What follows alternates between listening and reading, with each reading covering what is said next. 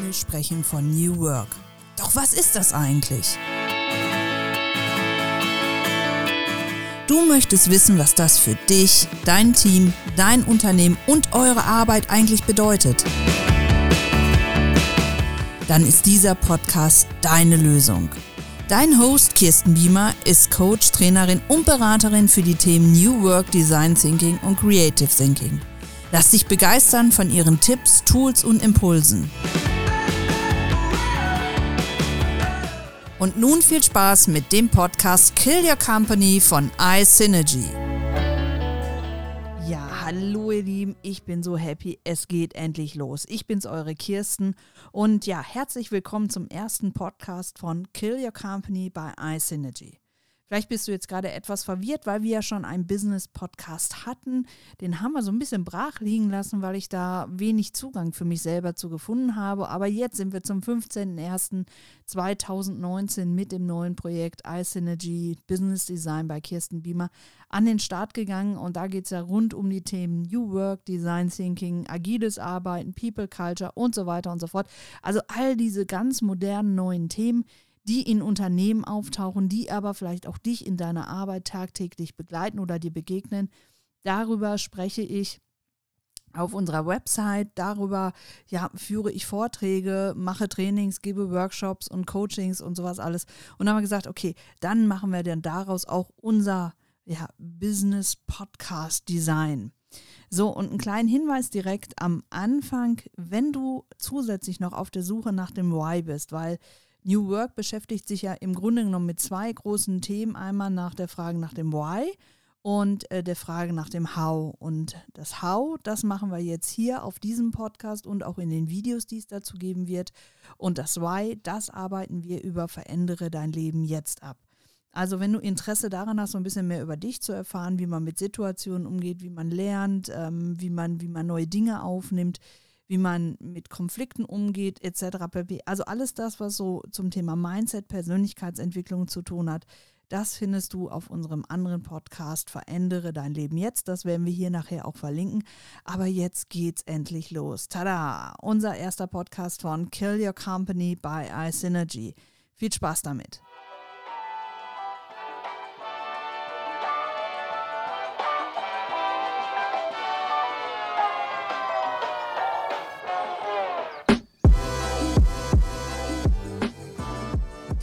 Ja, was lange währt, wird endlich gut, so hat zumindest meine Oma immer gesagt. Aber es soll eigentlich nur ganz kurz erklären, wir haben wirklich eine ganze Weile gebraucht, bis wir dieses Format für uns ja so greifbar hatten, dass wir gesagt haben, ja, okay, da starten wir jetzt komplett mit rein. Ich habe das letzte halbe Jahr intensiv mich mit den Themen New Work und Design Thinking selber in verschiedenen Weiterbildungen beschäftigt. Gearbeitet habe ich mit den Tools schon sehr, sehr lange, aber ich habe es nochmal auf ein anderes Level gebracht und ich habe da da unglaublich viele Impulse zu bekommen. Da habe ich auch schon mal auf unserem Podcast, ähm, auf dem anderen Podcast drüber gesprochen, dass ich in einem, oder besser gesagt, auf einem Barcamp im Dezember in Köln war von den Digital Misfits. Also das hat mir extrem gut gefallen. Danke nochmal an Hendrik und Dennis für die super Orga. Und ich habe da auch eine neue Zeitschrift entdeckt, die werden wir hier nachher auch verlinken. Und äh, da verlosen wir auch welche, denn der Verlag war so freundlich, mir oder uns da welche zur Verfügung zu stellen, damit ihr da auch einmal reinschauen könnt. Das sind die neue, also die Zeitschrift heißt Neue Narrative. Das ist ein Startup aus Berlin. Die erscheinen viermal im Jahr. Da geht es um neue Führungselemente, da geht es um neue Führungskultur. Also unglaublich spannend, hat überhaupt nichts mehr mit so alten, altbackenen Fachzeitschriften aus der Wirtschaft zu tun hat, auch nichts mit so einem altbackenen Handbuch zum Thema Management äh, zu tun. Das steht hier noch hinter mir. Management 4.0 hieß, glaube ich, das letzte, was ich mir aus den alten Büchern mal so gekauft habe. Aber neue Narrative, die habe ich auch bei diesem Barcamp ja kennengelernt, also diese Zeitschrift. Und äh, mit denen werden wir demnächst auch hier auf diesem Podcast-Kanal ein Interview machen. Aber wenn du Lust hast, also wir haben hier ein paar Exemplare liegen die ersten fünf, die uns einen Kommentar zu diesem Podcast auf ähm, unserem Instagram-Account hinterlassen unter dem Bild zu diesem Podcast. Also Kill Your Company, endlich geht es los, der erste Podcast im neuen Design Wer uns da einen Kommentar hinterlässt, die ersten fünf erhalten von uns eine Zeitschrift. Wir treten da mit euch in Kontakt und ihr müsst uns dann nur eure Kontaktdaten zur Verfügung stellen, damit wir euch die Zeitschrift dann nach Hause oder in die Firma schicken können. Also die ersten fünf, die diesen Podcast hier auf Instagram ja beurteilen oder bewerten oder einen Kommentar dazu ablassen, die bekommen von uns eine Zeitschrift. Da sind wir auf jeden Fall sehr gespannt. Wir freuen uns auch über eure Impulse, denn dieser Podcast soll davon leben, von euren Erfahrungen. Auch wenn ihr sagt, wir würden gerne mal ein Interview hören mit einem ja, der in dem Thema auch unterwegs ist, dann schickt uns doch auch da bitte am besten eine kurze Nachricht über Instagram, über unseren Account. Den werden wir hier nachher verlinken oder über unsere Facebook-Seite. Und dann nehmen wir das gerne mit auf. Und der heutige erste Podcast im neuen Design, wie ich so schön gesagt habe, ja, warum heißt jetzt der Podcast Kill Your Company? Ich weiß, das ist extrem provokativ, kommt aber im Grunde genommen eigentlich so ein bisschen aus der schreibenden Zunft. Kill Your Darling ist so ein so ein Leitsatz bei Autoren und Drehbuchautoren und mittlerweile auch in der Wirtschaft angekommen. Also, dass man sich auch mal von Dingen trennen muss, die man zwar auf der einen Seite lieb gewonnen hat, die einen aber nicht wirklich weiterbringen. Und daraus haben wir jetzt mal den Leitsatz umgewandelt. Kill your company. Das heißt jetzt nicht, dass ihr euer Unternehmen ähm, umbringen sollt, aber ihr sollt die Dinge einfach hinterfragen. Und das kann man als Synonym nehmen für alles das, was du zum Thema Arbeit machst, zum Thema Wissen, zum Thema Kompetenzen. Und da geht es wirklich darum, um einen fachlichen Blick außerhalb der eigenen Komfortzone mal zu wagen, out of the box denken. Und auf unserer neuen Internetseite www.isynergy.de findest du dazu auch einige Workshop-Designs, die wir jetzt schon online gebracht haben. Da wird es auch noch ein paar mehr geben. Also immer mal vorbeischauen, denn diese Themen New Work, die sind einfach da und die werden uns auch ganz viele Jahre begleiten und die werden immer wieder eine neue Interpretation haben. Und ich möchte diesen Podcast hier einfach nutzen, um mal so ein paar Dinge zu beleuchten. Also Thema Führung, Thema Personal, äh, Thema Marketing, Thema Vertrieb, was das so für Auswirkungen hat, aber auch für Einzelunternehmer. Ich bin mir ganz sicher, dass da auch ganz viele Einzelunternehmer unter euch sind, die mir jetzt hier gerade zuhören und die sagen, ja, ich habe jetzt aber keine große Organisation hinter mir, aber was kann ich denn vom New Work für mich auch dafür anwenden? Auch darüber werden wir sprechen. Also Geschäftsmodelle werden wir hier beleuchten. Und es wird auch immer den Blick geben Richtung Gesellschaft, denn was macht das mit uns?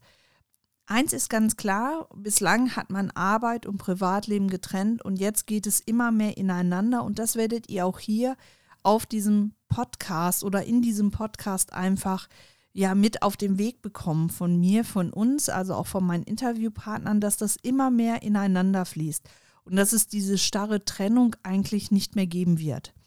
Jetzt fragst du dich vielleicht, warum gibt es diese Trennung nicht mehr? Naja, das hat was mit der Entwicklung zu tun, die wir gerade gesellschaftlich und auch unternehmerisch durchlaufen.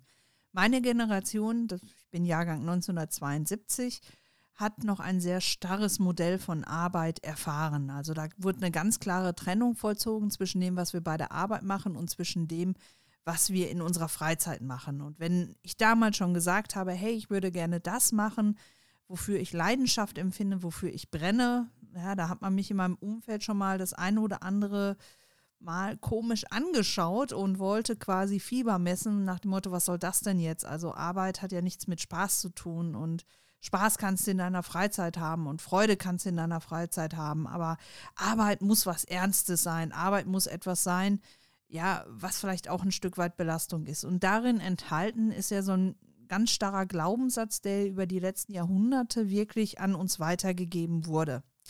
So, jetzt verändert sich unsere Gesellschaft. Das heißt, unser Verständnis von Arbeit ändert sich auch durch die technischen Entwicklungen, die wir haben.